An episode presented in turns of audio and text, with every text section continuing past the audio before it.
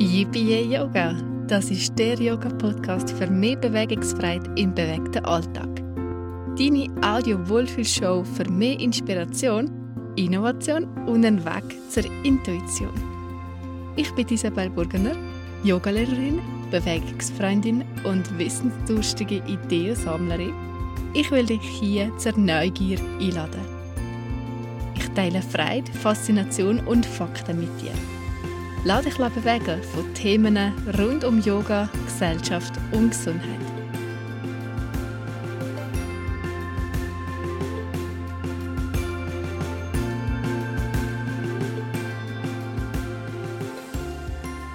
Herzlich willkommen hier zur zweiten Episode vom Yippie Yoga Podcast. Ich wollte zusammen mit dir heute anschauen, warum das Bewegung eigentlich so gut für uns ist. Bewegung ist gesund, das wissen wir eigentlich alle. Aber warum? Ja, weil man da halt einfach so eine frische Luft ist und so. Wir kennen es ja eigentlich überall, bei der Ärztin, vielleicht auch bei anderen Gesundheitsfachleuten, sogar in der Krankenkasse-App, im Magazin, wo überall wird er gesagt, gezeigt und erklärt, wie gesund das ist, dass man sich jeden Tag bewegt. Aber Bewegen ist gesund. Aber Warum denn so genau? Warum ist Bewegung so wichtig für unsere Gesundheit? Da gibt es ein paar Zahlen, Fakten und mehr, die wir jetzt hier zusammen anschauen können. Wenn wir da mal so zu den offiziellen Quellen gehen, also zum Beispiel beim Schweizerischen Bundesamt für Sport, das findest du unter hepa.ch zum Beispiel. Ich werde das euch in den Show Notes hier mal verlinken, weil ich das euch als Quelle für den Blogartikel genutzt habe, auf dem die Episode hier basiert. Wenn wir aber da mal schauen, dann erfahren wir da nicht nur, welche gesundheitlichen Vorteile Bewegung bringt, wir bekommen uns eine klare Zeitangabe, wie viel Bewegung das denn gesund ist. Die empfohlene Bewegungsdosis für einen Erwachsenen liegt bei mindestens zweieinhalb Stunden Sport mittlerer Intensität pro Woche. Jetzt müssen wir mal überlegen. Schaffen wir es auf zweieinhalb Stunden? Vielleicht hast du deine fixe Sporteinheit einmal pro Woche eingeplant. Du rennst heute Abend mal auf den Bus. Also das Cardio-Training hast du auch schon abgehakt. Und versuchst vielleicht auch, wo es möglich ist, anstatt der Lift zu nehmen, die Stege zu brauchen.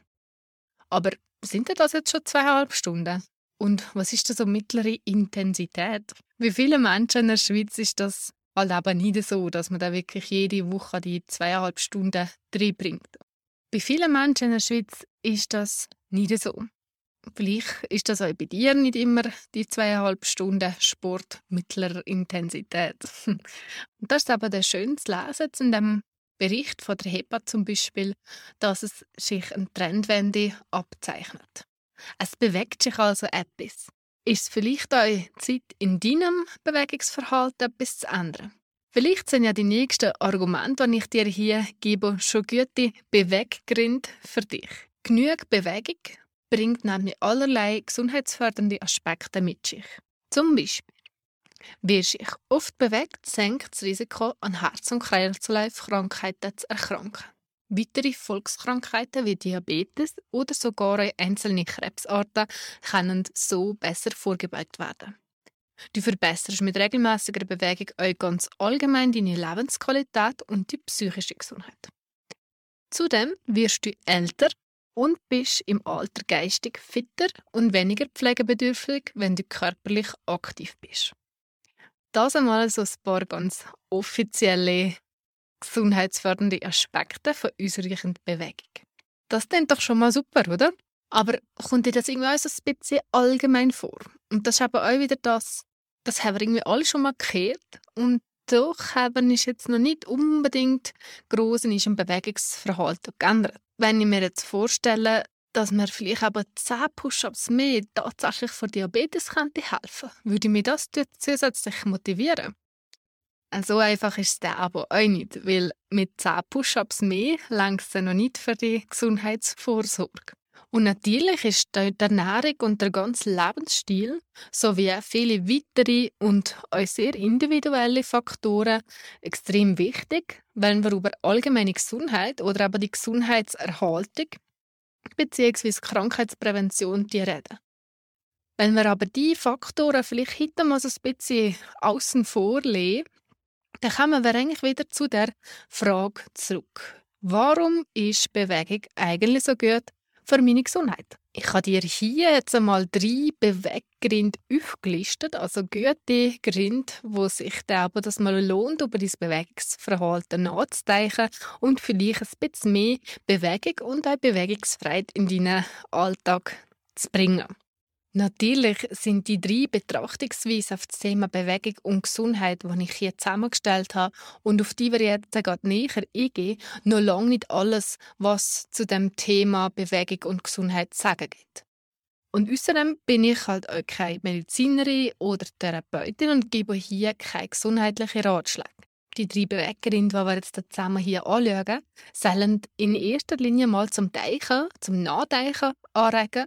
Und es sind auch Fakten, die mich selber sehr faszinieren und mich aber auch dazu bewegt haben, die hier mit dir zu teilen.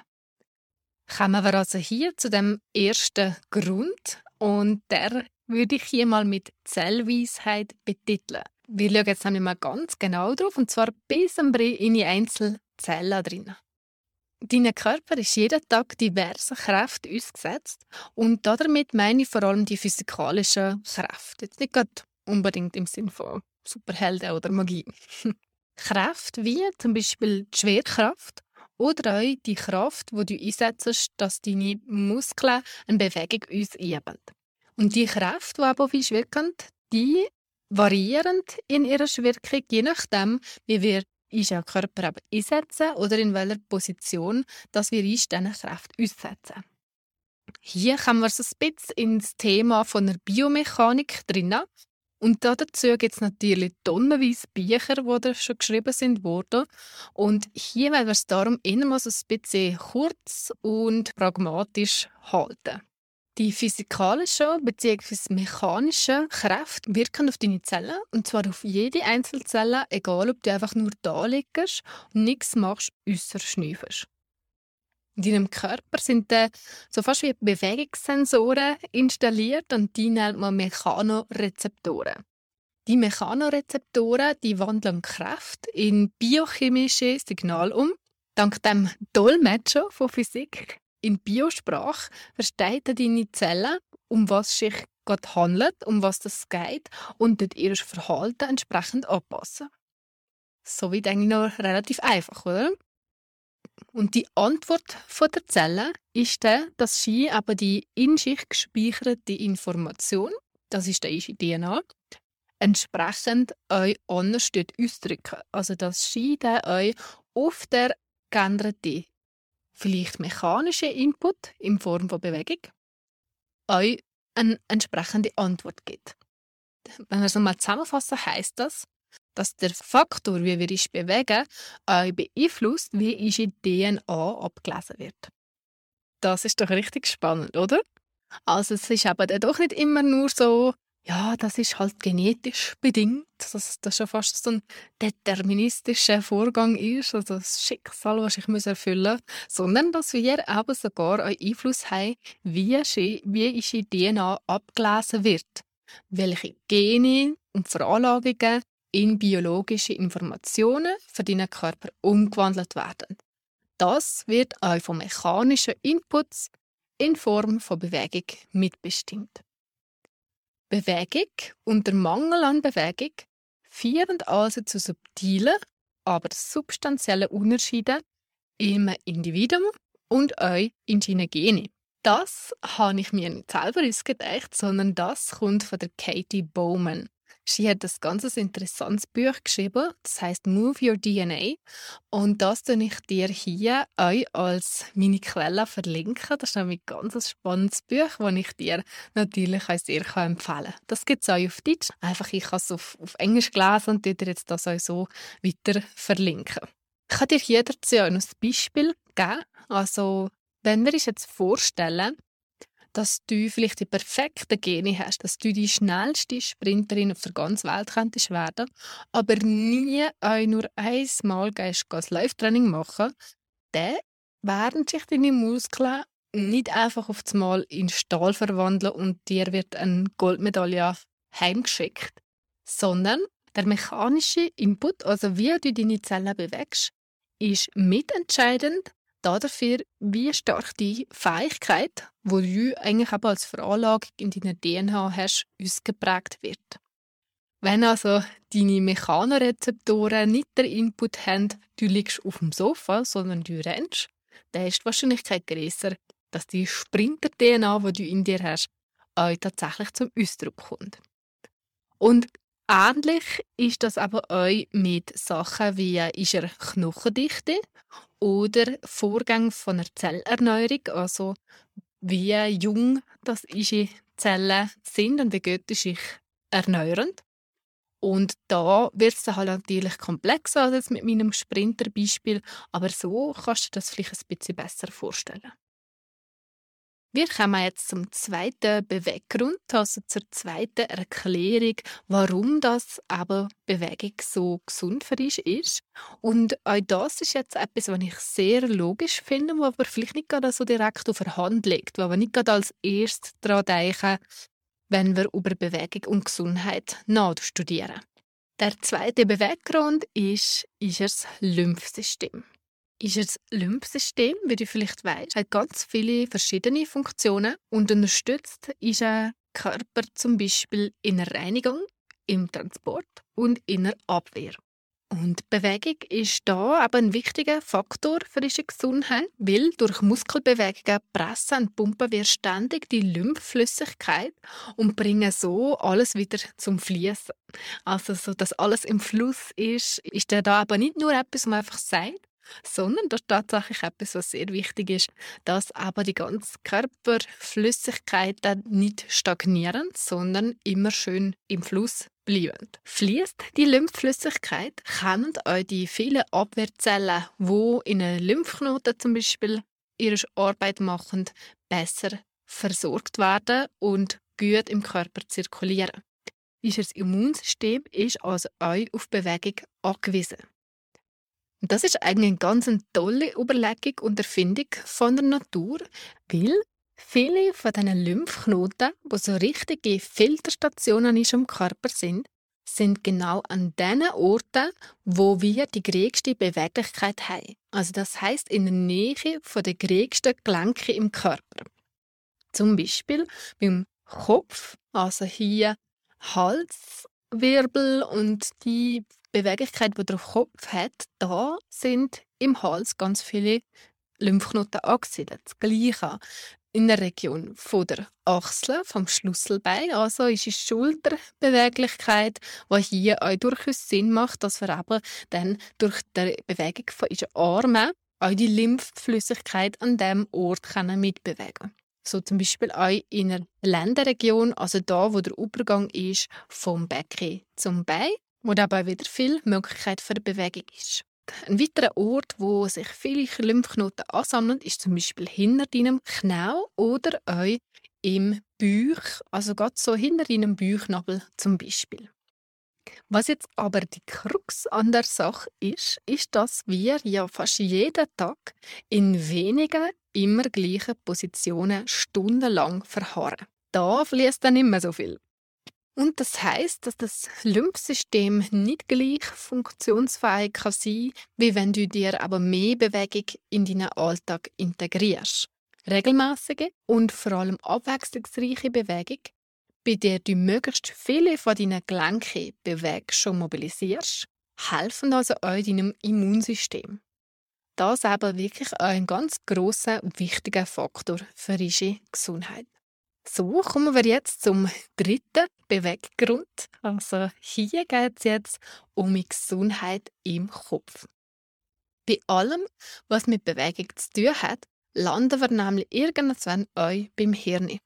Wie wir uns bewegen und koordinieren, steuert alles in das Hirn über die Nervenverbindungen im Körper. Hier ist natürlich ein ganz komplexes Zusammenspiel von bewussten und unbewussten Systemen und die Nervenzellen senden dabei auch ständig ein Feedback von ihrem Bewegungsapparat zurück ins Hirn.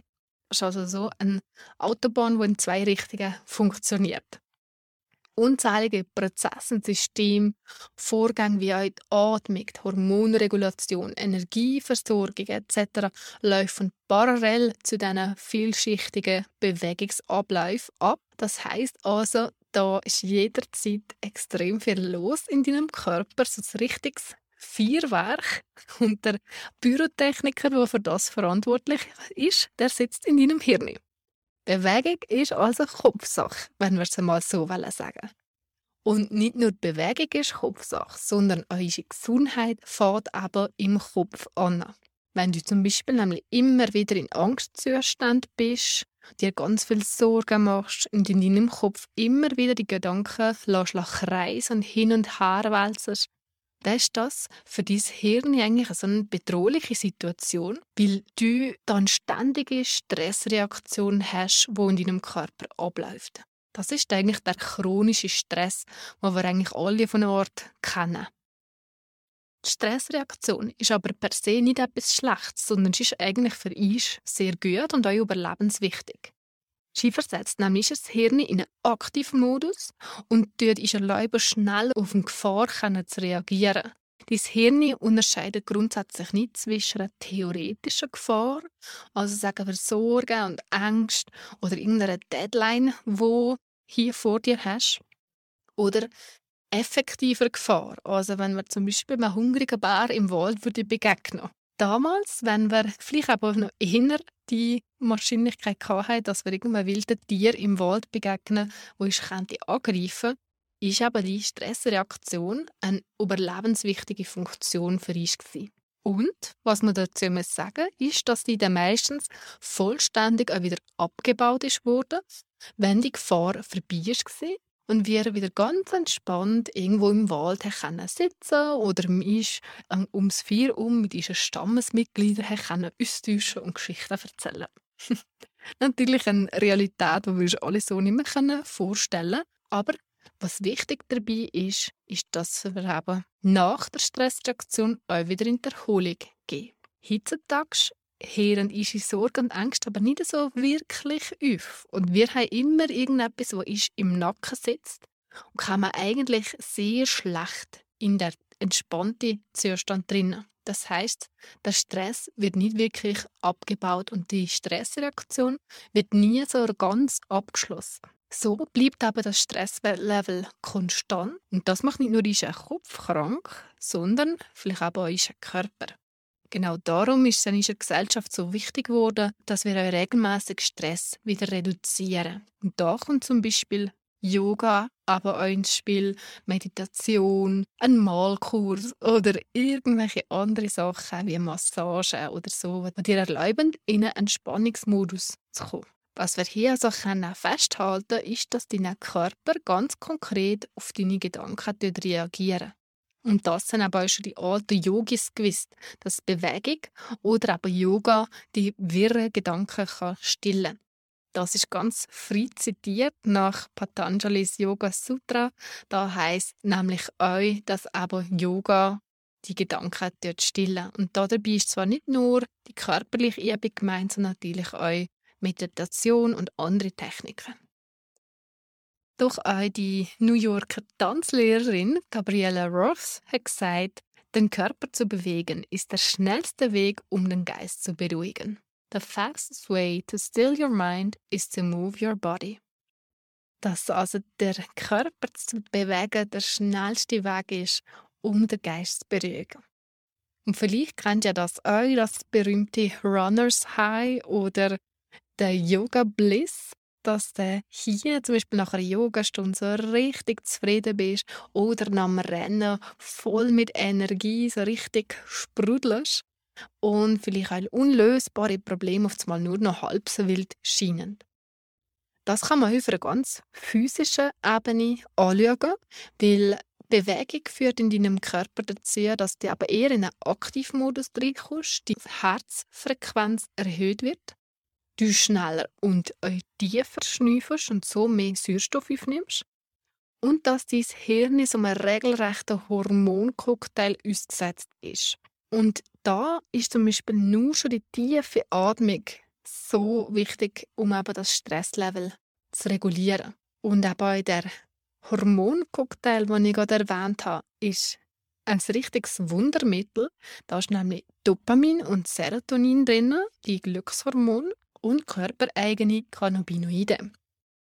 Die sorgen dann natürlich im Zusammenspiel, dass der chronische Stress, was ja dann auch eigentlich das Adrenalin und Cortisol sind, wodurch in den Körper zirkulieren, dass die am Brie reguliert werden. So senkt regelmäßige Bewegung aber auch das Risiko für stressbedingte Krankheiten und du kannst die Stressreaktion auch abschließen und aber nicht das Stresslevel so hoch behalten. Das sind meine drei Beweggründe, die ich dir heute hier will mitgeben will. Ich denke, es sind drei ganz handfeste Ausführungen, die dir als gute Gründe dienen, dich mehr, besser, abwechslungsreicher und vielleicht auch einfach mit ein bisschen mehr Freude zu bewegen. Das Ausgangsmaterial, also die Quellen für den Artikel, den ich hier erwähnt habe, die kann ich dir gerne in den Show Notes verlinken, genauso wie auch der Blogartikel, den ich eben dazu geschrieben habe, wo ich alles nochmal in Ruhe kannst nachlesen Wenn dir gefallen hat, was du hier heute gehört hast, dann tu doch den Yippie Yoga Podcast auch abonnieren. Hinterlasse mir vielleicht ein paar Sterne als Bewertung oder schreib mir eine kleine Rezension und erzähl allen Leuten, die du kennst, die das euch interessieren von der Audio-Wohlfühl-Show, wo hier jede Woche einen neuen Input für dich bereithalten. Ich freue mich, wenn du nächste Woche wieder zuhörst und Episode 3, die hier auf dich wartet. Bis bald. Tschüss.